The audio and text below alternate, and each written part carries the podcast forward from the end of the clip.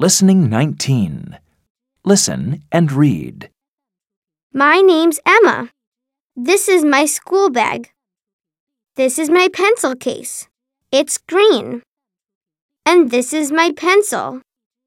This is my blue pen. And this is my pink pen. Look at this. It's an eraser. Can I see your bag?